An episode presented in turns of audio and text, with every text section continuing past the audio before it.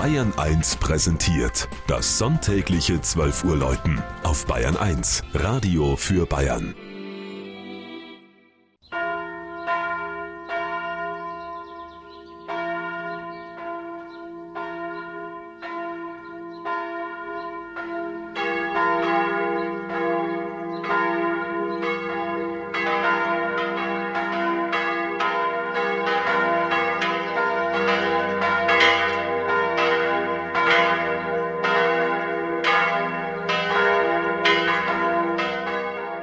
Wenig München in Oberbayern.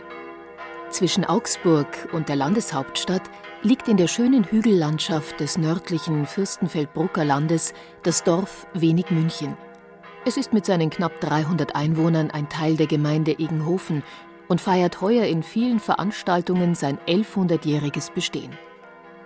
Die höchste Erhebung in Wenig München ist der Schlossberg mit der Kirche. Ob hier tatsächlich einmal ein Schloss gestanden hat, bleibt im Dunkel der Geschichte, wie auch der Ursprung des Siedlungsnamens unklar ist.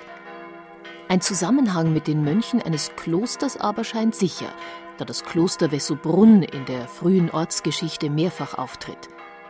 Wenig München findet seine erste Erwähnung denn auch unter den Kirchenenteignungen, die der bayerische Herzog Arnulf ab 907 durchgeführt hat.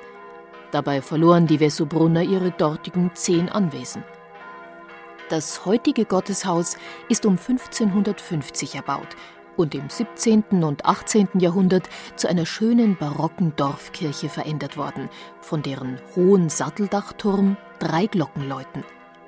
Feiner Stuck gliedert den Kirchenraum und lässt die prächtig glänzenden Altäre und die Kanzel gut zur Wirkung kommen.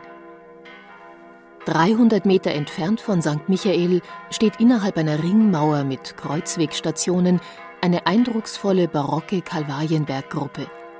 Die lebensgroßen Sandsteinfiguren von 1740 sind eine regionale Besonderheit, bei der viele Besucher und Wallfahrer Einkehr halten, wie 1782 auch Papst Pius VI.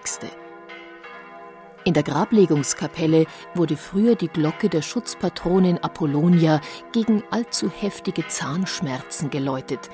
Und noch heute erklingt sie den wenig Münchnern, wenn ein Gewitter im Anzug ist.